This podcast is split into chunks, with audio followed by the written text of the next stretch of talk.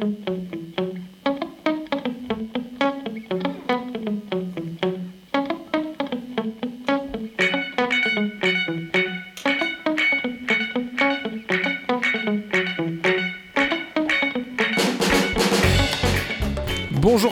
bonjour toi, bonjour vous là-bas, soyez toutes et tous bienvenus sur Radio Grenouille pour notre rendez-vous hebdomadaire en direct ce mercredi midi et en rediffusion ce vendredi 18h, pardon. Une émission de découverte, de surprises et d'échanges qui vous chatouille les oreilles et vous donne l'eau à la bouche jusqu'à vous mettre le nez dehors. C'est Théo qui vous parle, ravi d'être à nouveau avec vous, mais si vous entendez ma voix, c'est grâce à une technologie maîtrisée par les mains et l'esprit de l'homme derrière la vitre de la régie, j'ai nommé Papy, Alex pour les intimes, Alexandre pour les très intimes. Ils pourront couper toutes les fleurs, mais ils ne pourront jamais empêcher le printemps d'arriver. Pablo Neruda a jeté ses vers au milieu d'un recueil en 1973, nous laissant libres d'en interpréter le sens sans en dénuder la beauté. Et alors que les fleurs se battent pour continuer à pousser entre gels et sécheresses et que de nombreuses personnes défilent dans les rues du pays pour préserver la liberté de leur printemps de sextagénaire, Radio Grenouille reçoit celles et ceux qui accompagnent l'arrivée de ce printemps sur Marseille et ses alentours. Nous commencerons par souhaiter un joyeux anniversaire au festival Aflam qui fête ses 10 ans cette année, le festival international des cinémas arabes investi de nouveaux lieux de la ville avec une programmation bien déterminée à vous faire rencontrer les cinéastes de tous les pays concernés. Mathilde Rouxel, co-directrice artistique, va nous rejoindre pour la présenter. Et décidément, un festival de cinéma en cache toujours un autre. Celui-ci est déjà majeur. Courbouillon, le festival dédié au court métrage, revient pour une 18e édition. Sylvia Vodano sera aux côtés de Léna de la Grenouille pour nous en parler. 10 ans pour les uns, 18 pour les autres et plusieurs millénaires pour certains. Jean-Baptiste de la Grenouille est parti à la rencontre des archéologues en fouille à la Capelette. Là-bas, y ont été découverts des tombes médiévales, mais également des restes de l'âge de bronze, de quoi nous re-questionner sur l'histoire de Massilia. Un reportage tout frais nous aidera à y répondre. Des mouvements sociaux, un carnaval ce week-end, le soleil qui nous redonne de la force, ça donne envie de sauter partout et de mettre la musique très fort. De quoi, quoi de mieux pour ça finalement que l'excellent Kick Out the James, un morceau des mythiques MC5 qui ont leur fanbase ici à Radio Grenouille. Mais attention, petite variante, c'est Rage Against the Machine qui reprend le morceau. Attention papy, ça a pété.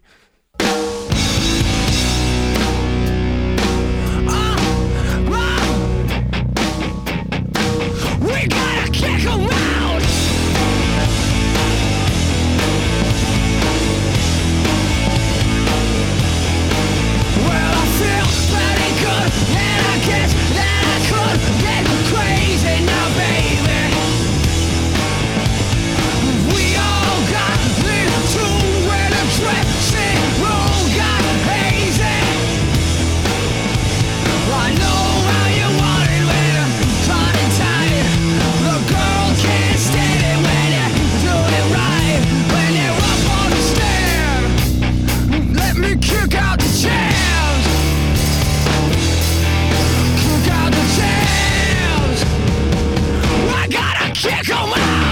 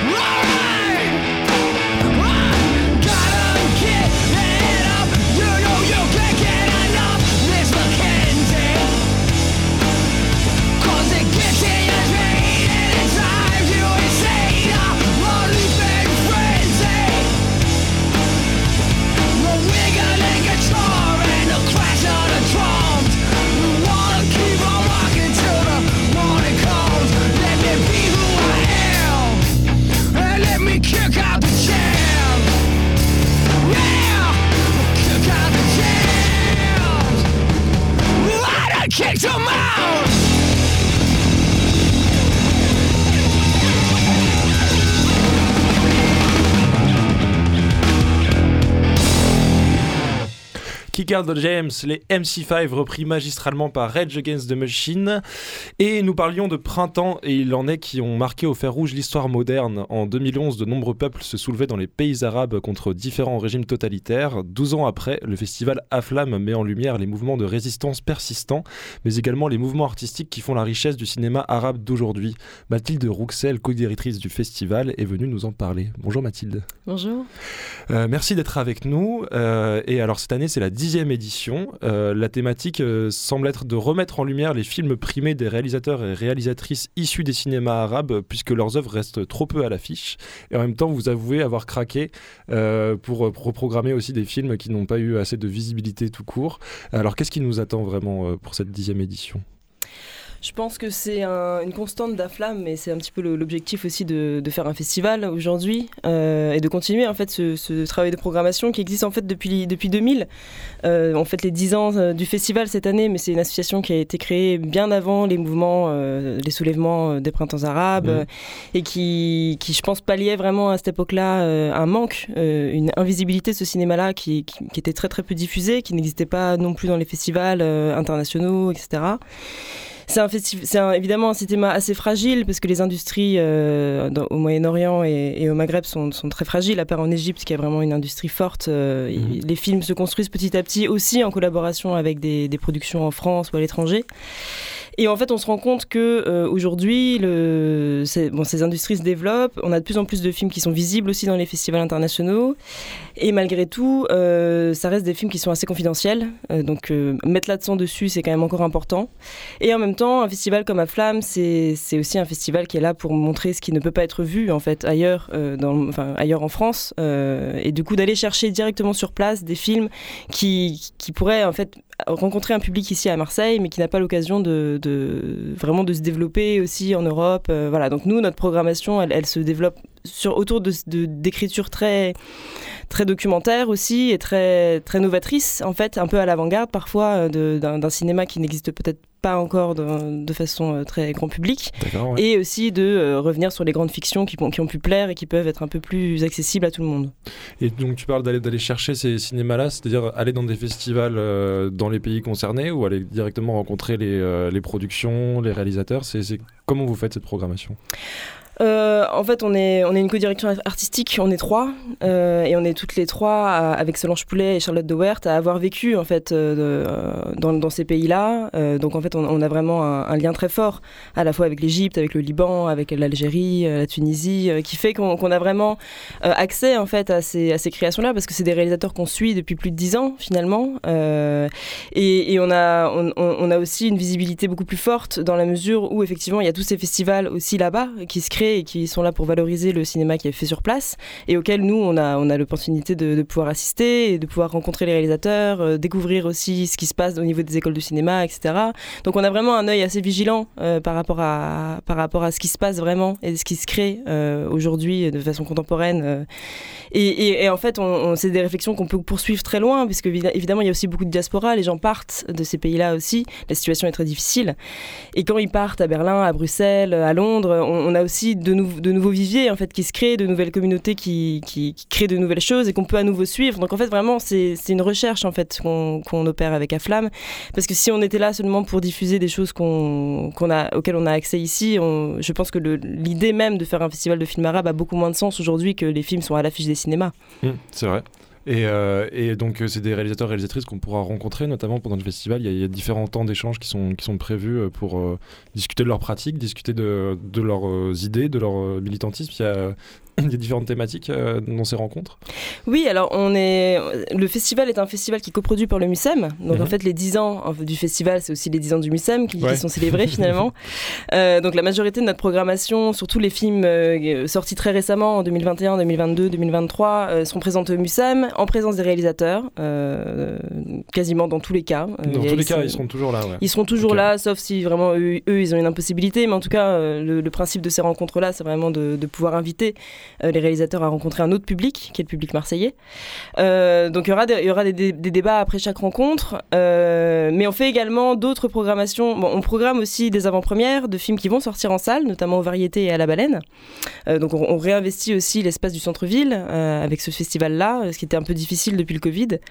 et on a aussi des programmations au Vidéodrome 2 et au Polygone étoilé qui ont pour objectif de. Enfin voilà, on a une grande rétrospective autour d'Omar Amiralay, qui est un cinéaste syrien, documentariste, euh, qui a commencé à travailler dans les années 70. Donc c'est vraiment un des pionniers du cinéma arabe, euh, dont on fera une rétrospective en, compagnie de spécialistes de la Syrie, en compagnie de, euh, de Hala Abdallah aussi, qui était une de ses assistantes et qui est elle-même cinéaste aujourd'hui. C'est-à-dire qu'on va créer de la discussion autour de chaque problématique qu'on va, qu'on va développer, en fait, que ce soit la création contemporaine ou justement remettre en lumière des, grands, des grands noms du cinéma arabe, ou bien aussi à travers une troisième, un troisième axe qu'on développe depuis deux ans, euh, un axe autour de, du patrimoine en fait euh, du cinéma arabe, notamment du cinéma militant, mhm. euh, qui sera cette année porté vraiment par la figure de Mohamed Jacoubi, qui est un réalisateur palestinien, qui travaille avec des archives depuis plus de 15 ans et qui en fait dans ses propres films retrouve des archives de la Palestine, retravaille avec ces archives-là et a en fait établi une méthodologie qui déborde complètement le, simple film, le simple résultat. on, va dans la recherche carrément. Et il sera là pour faire une masterclass et présenter vraiment sa méthodologie, son projet et son cinéma. Donc on est très content de pouvoir accueillir aussi une telle diversité de formes et de, de projets et de, et de conceptions en fait même du cinéma, parce que ça montre aussi la diversité de, de, de la création dans les pays arabes qu'on voit vraiment trop peu.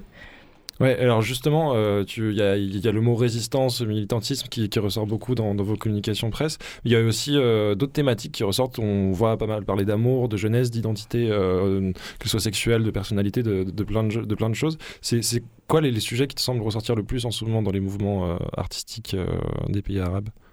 Alors c'est intéressant de, poser cette question dans ce contexte-là, parce qu'effectivement... Euh, c'est forcément relié, oui, on dit ça. C'est lié, et en même temps, euh, on parle des pays arabes, mais euh, cet ancrage géographique, il a de moins en moins de sens, dans la mesure où, effectivement, par exemple, les questions queer apparaissent de plus en plus fréquemment, traitées de, façon vraiment variée, mais en fait, ces questions queer, là, elles sont généralement posées depuis l'étranger, c'est-à-dire c'est la diaspora qui, hmm. qui, se permet de faire ces films-là. On a un très beau film samedi après-midi qui s'appelle Shall I Compare You to a Summer's Day, à partir d'une phrase de Shakespeare, qui est en fait un, cinéaste queer, Mohamed Shawki Hassan, qui est là pour euh, questionner vraiment euh, à la fois cette identité-là et en même temps sans faire de politique. Et cette possibilité-là, il l'a parce qu'il le fait depuis Berlin. Et qui sait qu'il pourra plus revenir euh, en Égypte aussi facilement. De toute façon, la situation est très compliquée. Et, en fait, cette, cette, cette, nouvelle forme aussi de création, elle, elle, est rendue possible parce que justement, le, le cinéma, le cinéma arabophone, arabe, on ne sait pas vraiment comment définir en fait ces, formes-là. Elles sont faites par des gens qui n'ont même plus vraiment d'ancrage géographique, euh, qui ont une culture évidemment, qui ont, un, qui ont leur expérience aussi, qui est, qui est, dure en général. Euh, c'est pas facile de vivre dans ces pays-là, euh, mais c'est aussi une histoire de l'exil en fait qu'on peut voir à travers des thématiques qui effectivement reviennent sur des questions basiques qui sont ok l'amour, le quotidien, l'exil parfois aussi toujours, et qui, qui, en fait finalement posent des questions qui nous concernent tous et mmh. qui du coup rendent très accessible ce cinéma-là à tout le monde. Oui, finalement vous êtes dans cette nomenclature de festival international des cinémas arabes, mais vous êtes quasiment sur des festivals internationaux de réalisateurs internationaux arabophones, mm. en fait. Oui. Et, euh, et justement, tu parlais tout à l'heure, donc c'est les 10 ans du MUSEM, vous êtes très relié au MUSEM maintenant, mais vous retrouvez le centre-ville et vous n'êtes pas les seuls. Il y a, tous les festivals en ce moment sont au Vidéodrome, à la Baleine, aux Variétés, euh, au Polygone étoilé aussi. Il y a un vrai, euh, un vrai terreau de, cinéma dans le centre-ville. c'est agréable, non C'est facile de, bosser avec autant de gens? Je pense que les, les cinémas sont vraiment friands aussi de ces événements-là, parce que c'est des événements qui sortent de la programmation traditionnelle de, leur cinéma. C'est des propositions qui sont portées aussi par des acteurs qui, sont, qui, savent porter ces films-là.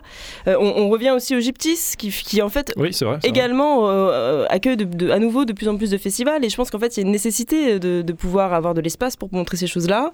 Il y a de plus en plus de festivals. Enfin, le Covid a vraiment, euh, pour le coup, n'a pas tué cette, cette énergie-là. et c'est travailler avec les salles, ça permet aussi de, réfléchir à, à, la fois une communication différente, mais aussi à une façon de penser le cinéma différemment imposer, des films comme ça dans des salles faire venir à des avant-premières, des, faire, faire ça le compte pour des avant-premières pour des films comme ça, c'est déjà une victoire en fait pour nous aussi, et c'est une victoire pour le cinéma qui se rend compte que, enfin voilà, qui, qui fait état de, de, la nécessité aussi de pouvoir faire des propositions diverses, diversifiées, parce qu'effectivement les gens, voilà, le cinéma c'est un, un divertissement quotidien, mais les gens y vont de moins en moins, c'est de plus en plus difficile, c'est cher, et l'occasion des festivals, je pense, c'est aussi faire cet événement-là, créer cet événementiel, ça, ça, ça, ça crée des rendez-vous pour les spectateurs qui sont toujours là en général, qui viennent à ces événements-là. Donc je pense qu'à la fois pour les salles et à la fois pour les festivals, c'est quelque chose de très, très réjouissant et de très énergisant de travailler comme ça avec beaucoup de monde. C'est vrai, bah, euh, et, justement, si tu parlais de, euh, du tarif, c'est quand même des cinémas qui proposent des tarifs plus abordables que les autres. Vous, j'ai vu qu'il y a pas mal de programmations qui sont gratuites d'ailleurs. Oui, alors euh, on, a, on a vraiment cette envie d'essayer de, de, de s'adapter aussi aux philosophies de chaque salle. C'est-à-dire que le Vidéodrome fait prix libre, on fera prix libre. Le, mmh. le Polygone étoilé généralement fait entrée libre, on fera entrée libre. Et c'est vraiment dans ces espaces aussi qu'on peut créer de la discussion, où finalement on n'est pas sur des séances cadrées comme dans des cinémas commerciaux. Mais même dans les cinémas commerciaux avec lesquels on travaille, donc la baleine, les variétés et Euh, on, a, bon, on bénéficie évidemment des tarifs préférentiels de chacun des cinémas, mais on a aussi euh, décidé cette année de prendre en charge un certain nombre de, tickets mhm. euh, pour que les jeunes étudiants, les bénéficiaires des minima sociaux, les handicapés puissent venir au cinéma gratuitement. C'est-à-dire qu'on a, bon, dans, dans, une certaine limite, mhm. mais pour pouvoir vraiment rendre accessible aussi ces, ces séances-là qui sont, voilà, qui, qui qui, peuvent rebuter aussi du fait du prix, alors que le, festival dure sur 10 jours. On a vraiment envie de pouvoir offrir cette richesse-là euh, au plus grand nombre. C'est vrai, sur 10 jours, je, je, viens de le rappeler, j'ai oublié de le dire, c'est du 17 au 26, dans, dans, tout Marseille, au Mucem, au Polygone étoilé, à la baleine, aux variétés, je crois que je suis en train de oublier. Le Gyptis, encore une fois, alors que c'est un peu chez nous quand même. et, et, du coup, il y a aussi une question que je me posais sur la sélection jeunesse. Vous avez fait une sélection jeunesse Focus. c'est une sélection sur la thématique de la jeunesse ou c'est une sélection de jeunes réalisateurs-réalisatrices alors non, euh, ce qui est en fait le, festival à flamme est un festival qui, s'adresse vraiment à tout public, mais qui aussi propose des séances de médiation, c'est-à-dire qu'il travaille avec les, scolaires. Euh, l'association à flamme travaille avec les scolaires toute l'année, et c'est vraiment une idée de faire venir le, cinéma euh, à tous les publics.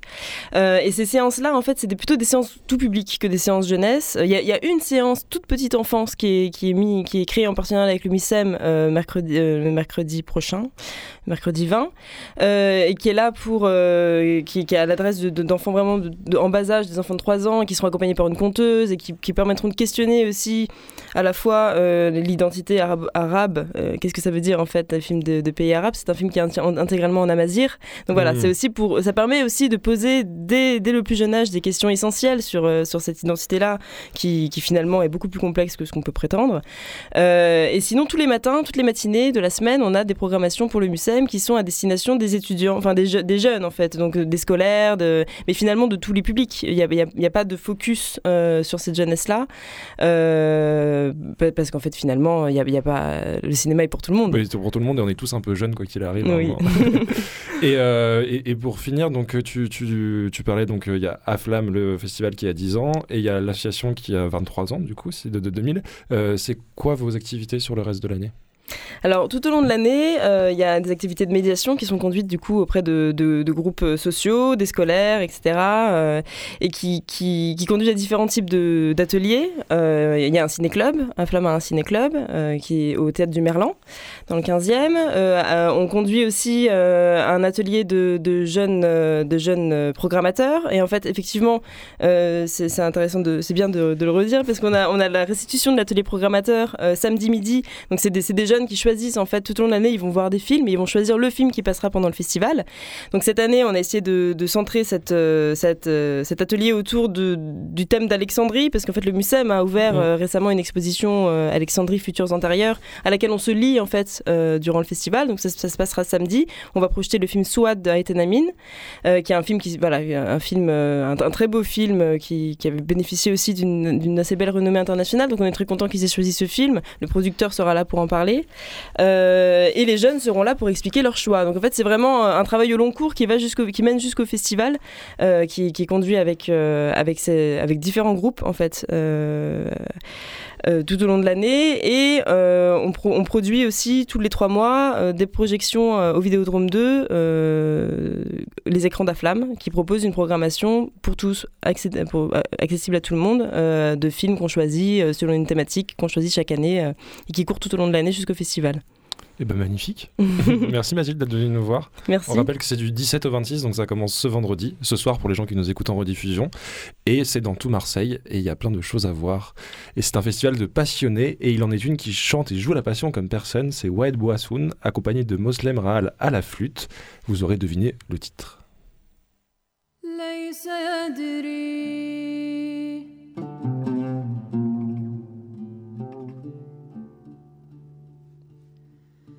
ليس يدري الغير ما طعم الهوى ليس يدري الغير ما طعم الهوى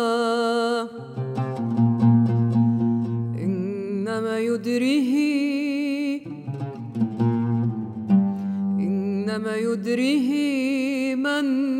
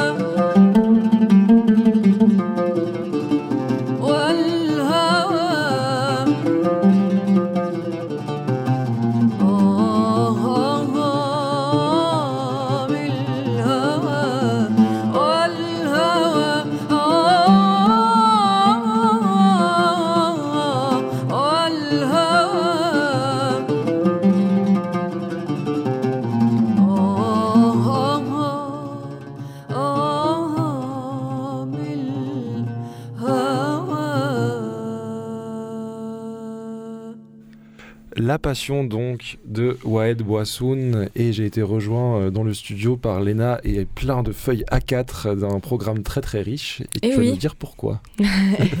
Merci Théo pour cette euh, introduction et je suis accompagnée de Sylvia Vodano. Bonjour Sylvia. Bonjour. Euh, et oui, j'ai plein de feuilles avec moi parce que c'est un gros dossier de presse pour le festival Courbouillon festival de court métrage dont euh, tu es la directrice et la programmatrice, Sylvia. Et c'est euh, un festival donc, de court métrage qui a lieu entre le mercredi 15 mars et le samedi 25 mars à Rousset. Tout à fait. Donc en fait, il y a un petit avant-goût avec la fête du court métrage qu'on profite d'associer à Courbouillon, donc cette semaine. Et après, il y a deux journées, une journée réservée au public scolaire le 24 et la grande journée publique euh, Courbouillon intense euh, le 25 mars. Et oui, c'est pour ça que je suis perdue dans mes feuilles parce que c'est oui, une, une, journée voilà, c'est un peu très très complète, mosaïque. Mais c'est une journée intense, oui. On va essayer de, de revenir dessus, même si malheureusement on n'aura pas le temps de détailler l'ensemble de la programmation. C'est toujours un peu la frustration euh, quand on invite des personnes qui sont euh, derrière les coulisses euh, de, des festivals de cinéma. Euh, tu es directrice et programmatrice euh, du, euh, de plusieurs festivals et des films du Delta.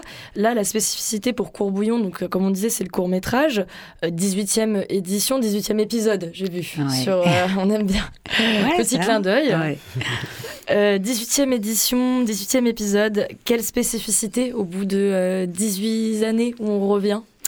Alors en fait, l'envie de, de Courbouillon, et on essaye de, prolonger cette euh, ligne depuis des années, c'était d'amener le court métrage à un public assez large. Il y avait un petit peu cette image de, parfois, des fois très très fausse, que le court métrage est réservé à des cinéphiles forcément très avertis, à un public un petit peu élitiste, un petit peu une image très forte. Or, le, le court métrage, c'est comme le long métrage, en tout cas le court métrage d'auteur, euh, tous les genres sont représentés. Euh, et c'était vraiment l'envie à Courbouillon de faire une journée intensive de, de projection. Il n'y a pas de compétition, il y a pas de, c'est vraiment une journée de, de visionnage et de montrer toute la pluralité, la créativité de ce format, et puis de prouver aussi, s'il est encore euh, utile de prouver, mais toujours que c'est, c'est vraiment des films à part entière. Aussi, on a, il y a cette image du court métrage où on s'essaye. Voilà, mais alors on s'essaye parce que c'est un format où il y a beaucoup de liberté, forcément, il y a moins de pression financière, même s'il y a des productions, même si donc les réalisateurs et les réalisatrices sont encore dans une étape euh, de liberté quand même absolue. Euh, on essaye plein de choses, mais et en même temps, c'est des vraies œuvres. C'est des vrais films, je dis toujours comme la nouvelle pour le roman. C'est un vrai format en soi. Et, euh, et ces œuvres-là, on les voit, on les voit quasiment qu'en festival. Oui, parce que c'est vrai que c'est euh, un format qui est moins populaire que euh, le long métrage, même si on voit qu'il y a une recrudescence de festivals euh, autour du court métrage. Il y a presque que le festival euh, international du court métrage à Clermont-Ferrand qui vole un peu la vedette et qui permet d'avoir ce coup de projecteur euh, sur euh, ces formes-là de cinéma, qui euh, pour autant, effectivement, euh, comme euh, tu l'as souligné, ne manque pas de richesse. Euh, D'où le fait de comment on est euh, exhaustif euh, pour sélectionner au milieu de toutes ces formes-là, parce que là, j'ai le dossier de presse, on va entendre les feuilles dans le micro, euh, qu'il y, a, euh, il y a une sélection qui finalement prend aussi des courts-métrages récents, mais pas que, euh, avec des focus plutôt français, mais pas que non plus. Mais pas que. Alors en fait, on, on remonte toujours sur les deux, deux années. C'est quand même, voilà, il n'y a pas de rétrospective, il n'y a pas, c'est donc quand même dans l'actualité euh, du court métrage, d'année en année, récente. Et euh, effectivement, alors comment les sélectionner Il n'y a pas de compétition, donc euh, c'est vraiment, et on l'assume, nos coups de cœur. Alors je suis pas toute seule hein, à programmer, j'ai des super collègues à côté de moi, et j'ai aussi, euh, je vais citer Vincent Virgili qui fait un gros travail, qui est graphiste aussi, c'est lui qui fait tous les visuels, qui travaille à mes côtés, qui fait un gros travail de recherche de films. Et après, on a une commission. Euh, on est dix membres de la commission, donc on en voit quand même pas mal. Et après, c'est des courts-métrages euh, vraiment coup de cœur. Voilà, qu'est-ce qui nous a traversé dans toute cette euh, jeune création internationale?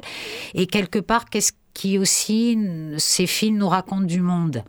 Voilà, donc avec des thématiques très larges, mais forcément une envie que ce soit un cinéma qui, sous toutes ses formes, que ce soit une comédie, de l'animation, un film expérimental, un documentaire, nous raconte forcément quelque part une humeur du monde.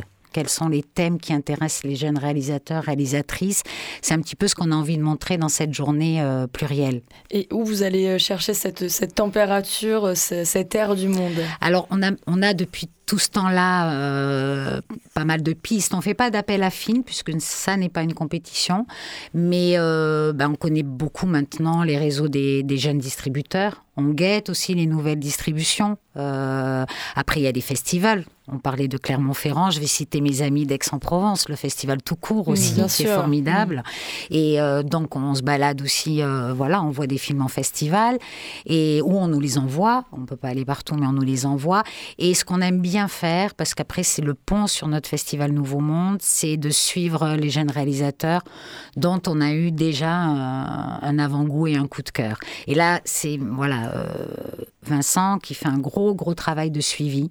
Euh, c'est du temps, mais il va glaner où ils en sont sur le film qui suit, euh, et on essaye d'avoir comme ça un petit lien qui les amène des fois jusqu'à jusqu'à Nouveau Monde. Et là, on est très très heureux parce que Nouveau Monde c'est un autre festival où là il y a du long métrage, et on est hyper heureux quand on a découvert un, voilà un jeune créateur et qui fait son premier long et que le premier long voilà nous a plu, co- correspond à la ligne éditoriale et de les recevoir aussi pour leur premier long métrage.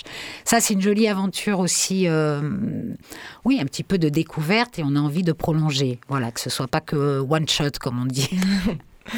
Et ça, c'est c'est un beau euh, suivi au niveau de, de cette création. Et euh, évidemment, le, court métrage peut être euh, quelque part un, un coup, euh, pas d'essai, mais le premier pas vers avant, euh, avant de faire du long, du long, puisque le long est beaucoup plus difficile aussi à financer. sûr. C'est pas les mêmes coûts. Euh, puis aussi en termes de diffusion, c'est pas les mêmes moyens. Euh, néanmoins, euh, le format court, ce qui permet, c'est effectivement euh, d'avoir une profusion. Là, dans les, dans les séances que vous organisez, il y a énormément d'œuvres, puisque c'est ce qui est permis d'avoir des formats assez courts. J'ai vu qu'il y avait là, donc, dans cette programmation, trois séances coup de cœur.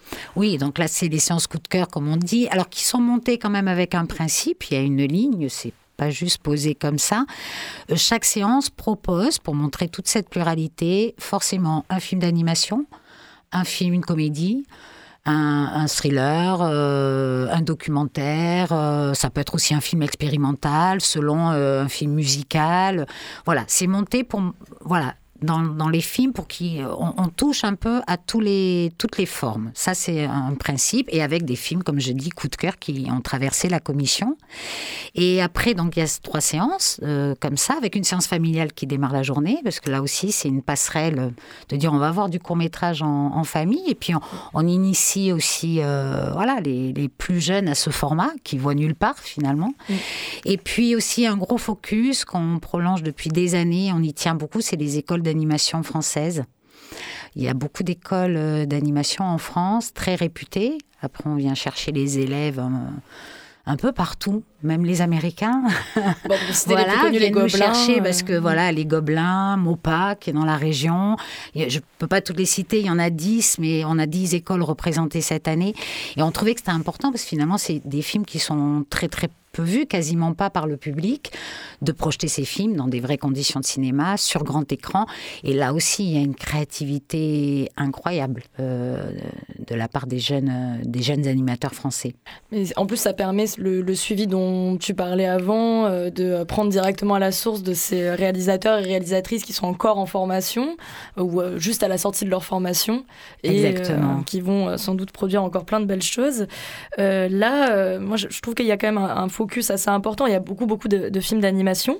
Est-ce que qu'est-ce qui t'a traversé là sur cette édition là quand tu as pensé la programmation, toi, ces, ces- ces courts métrages qui t'ont frappé? En tout cas pour l'animation Oui, déjà. Alors pour l'animation, euh, alors je trouve qu'il y a toujours, alors on, aime représenter aussi toutes les formes d'animation. Il y a du stop motion, du dessin traditionnel, de la marionnette. Donc déjà montrer aussi, voilà, l'animation, c'est beaucoup de, de formes différentes.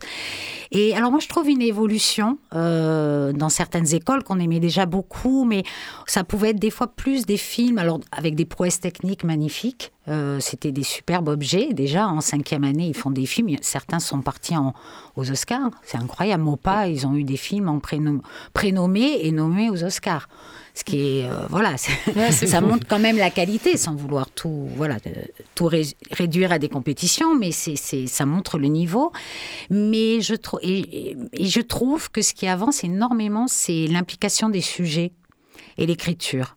Et là, je trouve qu'il y a de plus en plus euh, des thématiques qui ressortent, et ça, c'est intéressant parce qu'on veut montrer, comme, comme je disais, l'intérêt des, jeunes créateurs pour le monde qui les entoure. Et euh, je trouve qu'il y a de plus en plus de thématiques engagées, impliquées, un regard sur le monde euh, à travers l'écriture, les scénarios. Voilà, c'est pas que des films qui nous montrent une prouesse technique, mais c'est vraiment des films qui nous racontent des histoires. Oui, qui n'est pas que dans une recherche esthétique. Voilà, euh, et qui est aussi dans l'écriture, dans le scénario, dans le fait de, de parler de sujets et d'observer le monde, parce que je crois qu'un artiste, c'est ça, hein, c'est poser un regard dans n'importe quelle discipline, un regard singulier sur le monde. Et ça, je trouve, il y a déjà des écoles qui étaient très avancées là-dessus, comme par exemple la Poudrière. Euh, je trouve, qui est très, une école très singulière. Et je trouve que même dans les écoles comme MOPA, très performantes aussi techniquement dans la 3D, euh, il y a maintenant aussi un, très très beau travail ou euh, l'école des nouvelles images, un très très beau travail d'écriture. Il y a, dans l'ensemble, donc c'est plutôt des euh, courts-métrages qui sont essentiellement français, ou en tout cas produits en France. Il y a un peu de la Belgique, un peu de l'Italie, un peu du Maroc. Alors c'est un peu un hasard cette année aussi. C'est euh, voilà, il y a des années, il y a plus de films étrangers, il y a du monde, en- il y a sept pays en tout. Mais c'est vrai que cette année, euh, tu l'as très bien soulevé, euh, c'est sa première année où on est aussi francophone. Voilà, c'est Ouais. les coups de cœur qui, euh, avec effectivement, oui, Belgique, Canada et France, un peu plus de films français que d'habitude. Mais ça a été un hasard de, de- voilà des coups de cœur et des films qui nous ont qui nous ont parlé. Et, pour revenir sur ce que tu soulignais aussi, euh, sur cette avancée dans le, dans le court métrage, pas que d'animation d'ailleurs, mais peut-être une écriture de plus en plus euh, politique, je dirais peut-être pas jusqu'à être militante, mais en tout cas avec euh, vraiment une écriture de fond euh, sur euh, traiter des sujets euh, d'actualité et de, et de pensée. Euh, Est-ce que tu vois euh, quelque chose, des thématiques qui reviennent de plus en plus, quelque chose qui se dessine en Alors de... oui, euh, on n'est pas du coup une programmation thématique sur Courbouillon puisque c'est la pluralité, mais ça c'est une des magies, c'est que quand euh, la programmation à peu près est faite, chaque année il y a des choses qui émergent. Alors non seulement entre les films, des, des thématiques qui émergent, non seulement entre les films qu'on a sélectionnés, mais même des films qu'on n'a pas pu prendre, qui sont magnifiques, hein, parce que c'est toujours subjectif. Après on fait un choix d'équilibre, de variété. On, a plein de frustrations forcément. Et, et cette année, il y, a, il y a une chose forte qui nous a marqué, c'est euh, les thèmes de la famille Mm. qu'on a retrouvés dans beaucoup, beaucoup de pays différents. Alors traités de manière très différente, mais la place de la famille, le fait de se recentrer sur, euh, sur les proches. Alors les, les relations aussi entre père, fils, euh, dans les cultures aussi, euh, des films qui parlent de la famille comme euh, support euh, à des thèmes. Par exemple, on a un très très beau film qui s'appelle Sur la tombe de mon père. Avant, il y avait le, beau festival à flamme et qui est là un film franco-marocain et qui, à travers la famille, nous montre la place de la femme dans, dans la culture marocaine par rapport au deuil. Et là, c'est fait à hauteur d'enfant. Voilà, les petites filles et les femmes ne peuvent pas aller enterrer euh, un membre de la famille, ne, sont, ne peuvent pas être présentes. Donc en même temps, c'est des sujets forts. Et, et en même temps, il est traité autour de, euh, du, du prisme de la famille. On a beaucoup de films comme ça où la famille est très présente. C'est sur la question de l'intime et du relationnel. Et aussi sur la question de l'intime, du relationnel, des, des- de la fratrie, donc de- des générations, rapport entre les générations. On va aussi jusqu'à des thèmes euh, sur euh, la maltraitance des enfants. Un thème, alors on, on a des thèmes sur l'inceste, beaucoup aussi. Tous les films ne seront pas là, mais on a croisé pas mal de films faits avec énormément de talent, de pudeur, euh, dans l'animation d'ailleurs, qui est un- une belle forme aussi pour parler de sujets difficiles, parce qu'il y a sûr, une ouais. espèce de distance par le dessin qui nous permet de, de rentrer des fois dans des sujets euh, plus difficiles. Euh, voilà, on a, j'ai un peu fait le tour de tous ces thèmes qui ont émergé. J'aime bien le, le parallèle entre l'ani- l'animation qui permet des fois une prise de distance et aussi une proximité. C'est quelque chose qu'on peut croiser aussi avec la création radiophonique en changeant une forme de médium euh, pour arriver à parler de sujets à la fois profonds, politiques et intimes. En Mhm. tout cas, ce festival très riche Courbouillon qui a lieu donc avec la grande journée le 25 mars à Rousset. Euh, pour plus le- de détails au niveau des séances, il faut aller sur le site donc du festival. En réalité, c'est le site du- des films du Delta, si je ne me trompe pas. C'est ça. Euh, ce qui est important à souligner aussi, c'est que c'est euh, accessible, il y a un tarif réduit. Oui, alors les séances euh, plein tarif, c'est 6 euros, c'est 4 euros euh, tarif réduit. Pour les... Il y a la gratuité pour les étudiants, on est en partenariat avec Sciences Po, avec euh, l'université de ciné... département cinéma, donc la gratuité pour les étudiants en cinéma. Et il y a un passeport 20 euros si on veut faire euh, toute Un la complet. journée intense. Oui. Euh, merci Sylvia Vodano, pardon, j'ai écorché ton nom. C'est pas grave. Merci beaucoup, Léna. Et euh, à bientôt euh, sur Radio Grenouille pour sûr. Avant de euh, se quitter. Avant de rester avec euh, Jean-Baptiste qui arrive. Ah, Jean-Baptiste qui arrive, mais Jean-Baptiste super. C'est toi qui vas nous quitter, mais tu as quelque chose avant de nous quitter. Oui, j'ai quelque chose euh, avant qu'on se quitte. J'ai euh, le doux amer aux allures punk Slow Tie euh, qui vient de sortir son nouvel album Ugly sur le label Method Records. Et on répète, I feel so good, oui, so good, c'est le titre. Feel good. I feel so good, I feel so good,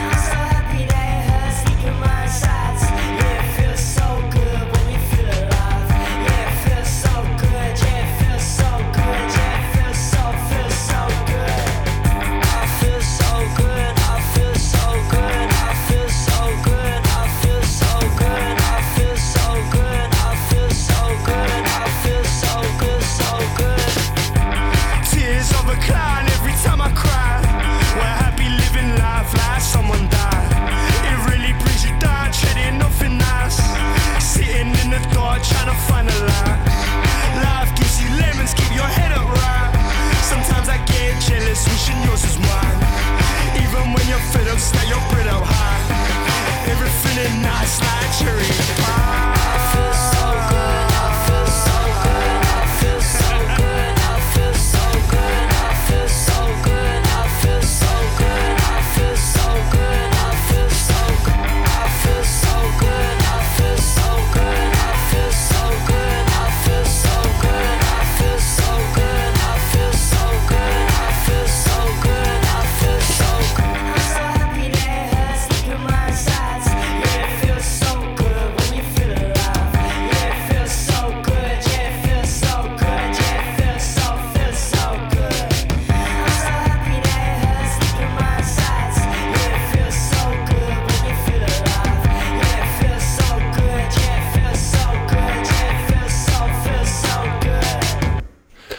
Feel So Good de Slow Tie, euh, je ne peux que paraphraser Lena pour vous conseiller cet album qui est vraiment trop super, qui s'appelle Ugly, qui vient à peine de sortir. Et gardez bien ce message en tête, sentez-vous bien.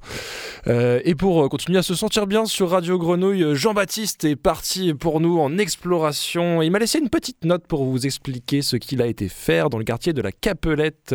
En fait, il a été sur un chantier de fouilles de l'INRAP, l'Institut national de recherche archéologique préventive, pardon, où des archéologues ont trouvé des traces d'occupation de certains de nos ancêtres marseillais, certains et certaines ancêtres marseillaises. Euh, une première période, l'âge de bronze, c'est-à-dire entre 1400 et 1300 avant Jésus-Christ, cette petite euh, fourchette d'un siècle, euh, des gens vivaient là et ont creusé le sol pour en extraire de l'argile, conserver de la nourriture, mais aussi inhumer quelqu'un. Et ensuite, on y a trouvé un cimetière des 7e et 8e siècles de notre ère, le Haut Moyen Âge. Je me dépêche de finir de introduire ça. nous sommes sur le chantier d'une école, le sol terreux est orangé, argileux, des fosses rectangulaires parsèment le terrain, mais aussi un grand trou aux contours irréguliers où s'activent encore des chercheurs. C'est l'archéologue Jules Labussière qui a commencé par nous décrire les trouvailles datées de l'âge de bronze.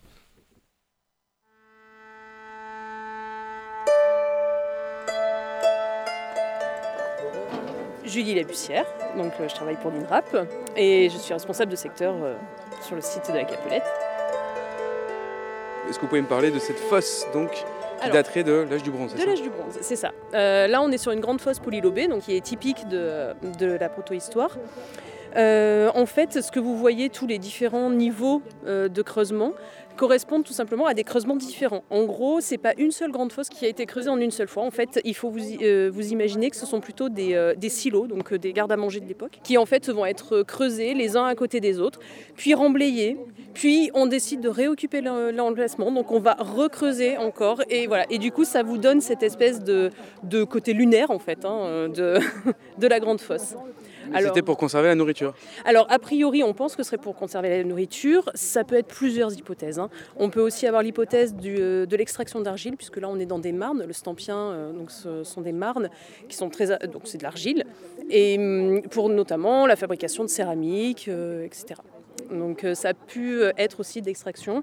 Là, on, va faire, on a fait plusieurs prélèvements dans le fond des structures, notamment des, euh, prélèvements phytolithes, qui vont en fait nous permettre après, en, partie labo, d'éventuellement mettre en évidence la présence de grains ou enfin de, de- céréales pour voir si éventuellement, en effet, ça a bien servi comme silo. Ça peut être.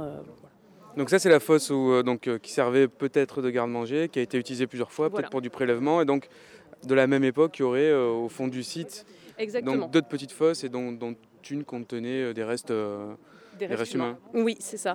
En fait, on pense qu'on a une petite sépulture euh, là-bas au fond qui serait dans, un- bah, dans une petite fosse euh, assez, assez classique. Un, un immature, si je me souviens bien, qui a été, qui a été enterré là. Et ici, juste pour resituer quand même, donc on est à la Capelette, Oui. mais il y a le- la rivière du Jarret qui est pas loin. Oui. Donc est-ce que ça laisse euh, présupposer donc d'un habitat proche? S'il y a des sépultures, un silo, Alors, ça veut dire que peut-être il y avait des choses. Donc si on revient exactement. à cette époque euh, de l'âge du bronze? Pour le- pour l'âge du bronze, en fait, là, plus précisément, on est sur la fin du bronze moyen, début du bronze final, donc entre 1400 et 1300 avant Jésus-Christ.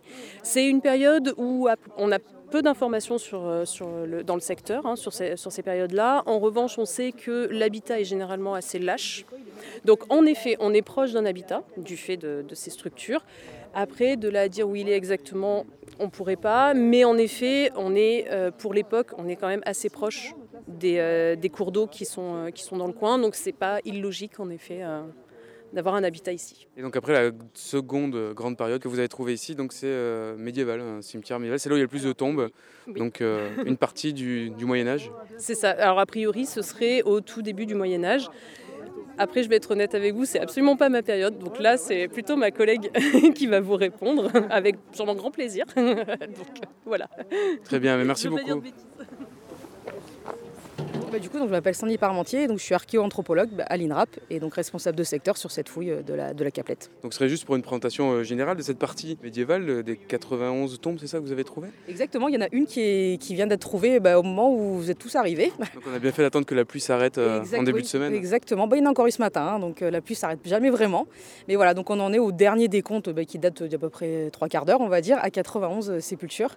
Donc ce qui est pour euh, Marseille un ensemble quand même assez conséquent. Euh, pour la période dont on imagine euh, qui serait à peu près autour du 7e, 8e siècle. Donc bien évidemment, c'est avec beaucoup de réserves. On verra ça après avec les, les études qu'on va caler un peu en post-fouille et notamment les datations qu'on fera plus tardivement en carbone 14 pour vraiment préciser.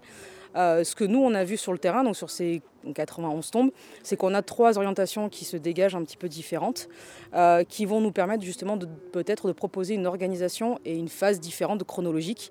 Parce que vraiment, quand on voit ces sépultures avec ces organisations différentes, on se rend compte qu'il y a probablement des éléments qui devaient structurer le paysage à l'époque et qui ont, euh, entre guillemets, induit cette orientation particulière et on ne sait pas pourquoi ça a changé.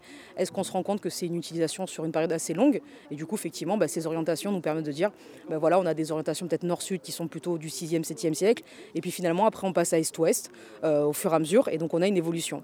Ce qu'on peut dire surtout, c'est qu'on a, par contre, on a quand même quelque chose qui est maîtrisé. On n'a pas de sépultures qui se recoupent vraiment. Donc ça veut dire que pendant ce temps d'utilisation, elles sont quand même assez visibles. Donc probable, on n'a pas trouvé de massif, nous, de signalisation de façon pérenne. Donc c'est probablement plus des éléments de type en tertre, un mât de terre au-dessus, qui faisait que dans le paysage, on les voyait. Et du coup, quand on inhumait euh, quelqu'un, on savait à peu près s'il y avait une tombe à côté ou pas. Et on avait quelque chose d'ordonné. On a des rangées qui sont plus ou moins espacées de manière assez régulière. Donc on a quelque chose qui est quand même assez maîtrisé. Ce qu'on a vu aussi un petit peu, c'est qu'on n'a pas de sélection. On a à la fois des individus adultes qui sont inhumés, des immatures. On va même de l'adolescent à des individus qui ont de 1-4 ans, donc on a à peu près vraiment tous les âges. Et pareil, pour les adultes, on n'a pas de sélection, on a à la fois des hommes et des femmes. Donc on a quelque chose, une population qui est à peu près normale, on n'a pas de, de, recrutement spécifique. Et euh, la dernière chose qu'on a pu repérer, c'est que finalement, on n'a pas l'image d'une population qui semblerait être éprouvée parce que sur les squelettes, alors voilà, pareil, c'est avec beaucoup de réserve puisqu'on du coup en laboratoire, je vais réétudier tous les os un par un pour vérifier. Mais de ce qu'on a vu sur le terrain, c'est qu'on ne voit pas de traces de pathologie, on va dire dégénérative de type arthrose, donc qui montrerait des activités un petit peu soutenues, donc population vraiment qui est éprouvée, qui a vraiment beaucoup de tâches, ou alors de, de traumatisme, de fractures. On a, on a vraiment très peu de ça, voire même quasiment pas. Donc on a l'image d'une population si je puis me permettre, qui est en bonne santé. Donc voilà, c'est pour ça qu'on se pose cette question. Et donc on est plutôt sur un cimetière voilà, qui utilisait une nécropole, qui utilisait vraiment euh, sur un laps de temps, donc à préciser deux, trois siècles peut-être, où vraiment tout le monde est inhumé à l'intérieur. Est-ce qu'à l'époque c'était des cimetières enclos ou c'était euh, dans bah là, une zone un peu vague Je ne sais pas si vous avez trouvé des limites de ce voilà, cimetière. Alors le problème, voilà, c'est qu'on est toujours restreint par l'emprise de la fouille de la zone que l'on doit diagnostiquer. Donc nous, on se rend compte qu'on a un peu dans la partie, on va dire, que je dise pas de bêtises, nord-est, plutôt même à l'est, on va dire. On, a, on voit que les, les sépultures, elles s'espacent de plus en plus. On a une trame qui est beaucoup plus diffuse. Donc on pense qu'on doit être un petit peu sur la limite euh, de cette nécropole de ce côté. Par contre, pour les autres côtés, on est vraiment jusqu'en bord de l'emprise de la fouille et on a vraiment les sépultures qui sont coupées. Donc on ne sait pas jusqu'à où ça va. Tout ce qu'on peut dire, c'est que par contre, on n'a aucun élément structurant, on n'a pas de mur, on n'a rien qui nous permet de dire comment c'était vraiment organisé.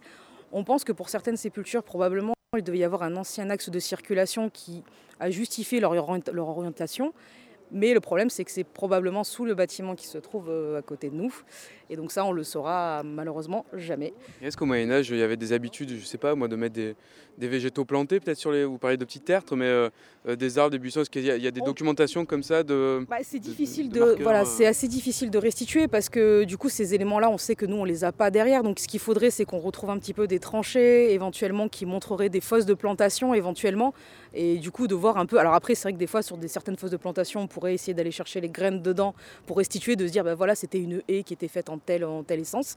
Donc ça, on n'a pas ça nous, en tout cas ici, on n'a pas ça du tout. Donc c'est vrai qu'on est un petit peu on peut que imaginer éventuellement quel était le paysage à l'époque. Juste imaginer éventuellement ces petits tertres euh, voilà, qui marquaient les, les tombes. Par contre, tous les éléments structurants autour, est-ce que c'était végétalisé ou pas? Ça, pour le coup, nous, on n'en a vraiment aucune trace. Ce qui est aussi euh, probablement expliqué par l'arasement général qu'on a dû avoir sur le site au moment de l'installation du bâtiment à peu près qui était ici, dont on voit un peu les piliers partout sur le terrain et qui ont coupé à peu près environ 10 à 15 sépultures et qui vraiment montrent en gros un arasement et donc on perd beaucoup d'éléments, notamment des couvertures de sépultures qui sont complètement remaniées parce qu'elles ont été euh, perturbées à ce moment-là. Et les quelques tuiles romaines, alors, c'est ça Enfin, antiques en tout cas, euh, ça a du réemploi pour euh, couvrir des tombes, c'est ça? Probablement, parce qu'on sait que ces tuiles-là, au départ, pouvaient servir pour les toitures euh, de bâtiments. Donc c'est vrai que là, ici, on n'en a pas tant que ça dans l'architecture funéraire, donc probablement plus de la réutilisation. Alors d'où Ça, on n'en a aucune idée. Euh, on voit vraiment euh, des petites tuiles qui ont vraiment des petites aspérités euh, qui permettaient justement de les accrocher sur les toitures.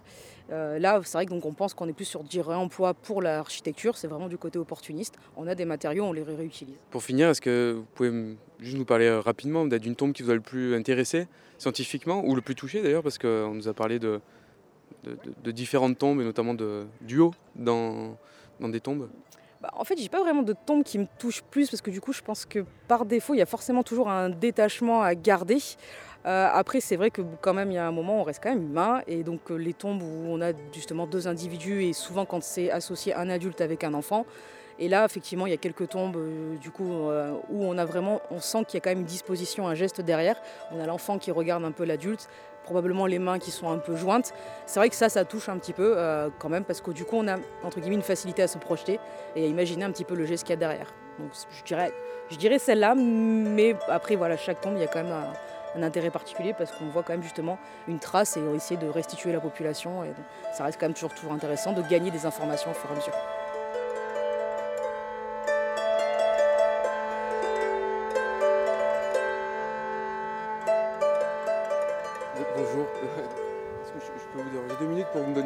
Sur ce que vous êtes en train de faire Je peux venir vous rejoindre à côté parce que c'est.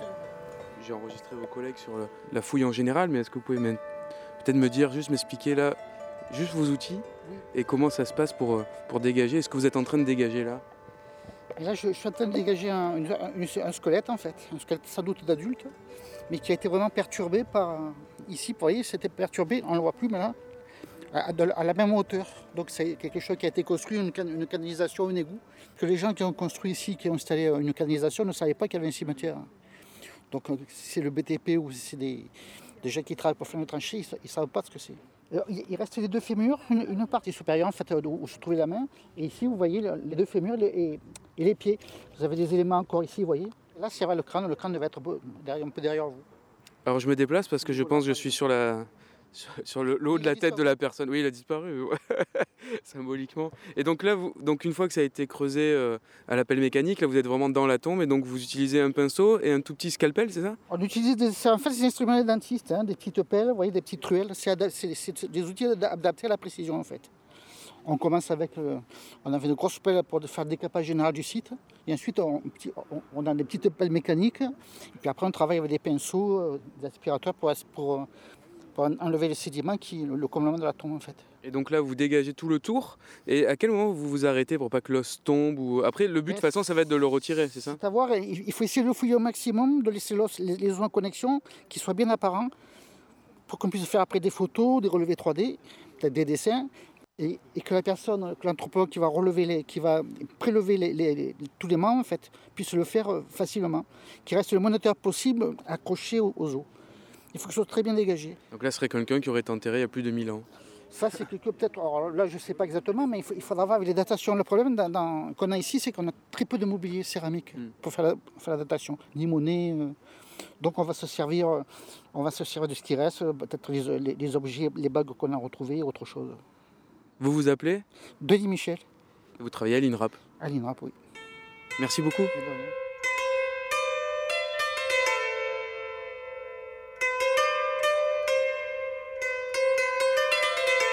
Je m'appelle Nicolas Véder, je suis archéologue à l'INRAP, je suis responsable de recherche archéologique et responsable de l'opération de la Caplette.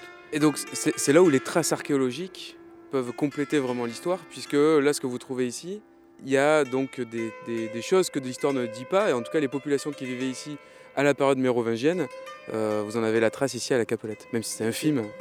C'est souvent le débat qui anime, euh, enfin qui nous anime, anime entre historiens et archéologues. Les historiens disent que tout est déjà écrit. Euh, nous, quand on passe, euh, bah, quand on fait une fouille, on se rend compte qu'il y a beaucoup de choses qui ne sont pas écrites en fait. C'est- bien de, dire qu'on a tout qui est écrit, sauf que l'histoire, elle ne décrit pas réellement la vie commune des gens. Et, un des gros atouts de l'archéologie, c'est justement d'essayer de, non pas de reconstituer, mais de, de raconter un peu la vie, la vie des gens du commun et la vie de tous les jours en fait finalement. Alors évidemment, on va jamais y arriver parce qu'on n'a pas assez de traces pour ça. Mais à chaque fois qu'on fait un chantier archéologique, même pour des, des sites euh, relativement récents, hein, je pense au cimetière des Crottes euh, qu'on a fouillé il y a 10 ans, euh, bah, ce qu'on a mis en évidence ne vient pas contredire l'histoire, hein, mais vient très largement compléter l'histoire. Et là, on a bossé en plus avec, pour les crottes, là je parle d'autre chose, avec un historien d'Avignon, Bruno Bertera, qui lui a dit mais c'est absolument génial tout ce que vous apportez. Et, lui, il trouve que c'est dommage en fait qu'il y ait une sorte de scission entre historiens et archéologues, euh, qui se regardent un peu en chien de faïence en général. Quand on collabore, c'est d'une richesse absolument extraordinaire. Et ici, donc pour écrire l'histoire peut-être de, la Capelette, les Capelétiens, les gens qui vivaient là, en tout cas, euh, à l'époque mérovingienne et au Moyen Âge, bon, bah, ils, sont, ils ont laissé des traces ici ah bah, qui restent à interpréter. Et, ils nous ont laissé leur mort. Et déjà, avec ça, euh, on va pouvoir dire bien des choses. Déjà, on va peut-être pouvoir dire qu'en fait, finalement, on avait euh, un village qui était plus important que ce qu'on ne connaît même pas, d'ailleurs, en fait, euh, finalement. Et, puis, puis, voilà, et puis leur état de santé, on, ne pas, on peut jamais dire comment ils sont morts, ça c'est impossible. mais en tout cas, comment ils ont vécu, ça c'est possible. Voilà, c'est, on va attendre la fin de la soufflette. Et merci beaucoup, je vais vous laisser au reste de la, de la tribu des journalistes qui laissent leurs traces audiovisuelles. Merci beaucoup. Merci à toi Jean-Baptiste pour ce reportage et merci aux archéologues de l'INRAP, Nicolas Véder, Julie Labussière, Sandy Parmentier et Denis Michel. Merci également à Alex à la réalisation de cette émission. Merci à Léna d'être venue et à tous nos invités. On vous laisse avec une sélection musicale de notre euh, nouvelle venue Juliette euh, Parsley Sound, Is Yourself and Glide. Merci à vous de nous avoir écoutés. On vous aime fort et on se retrouve la semaine prochaine.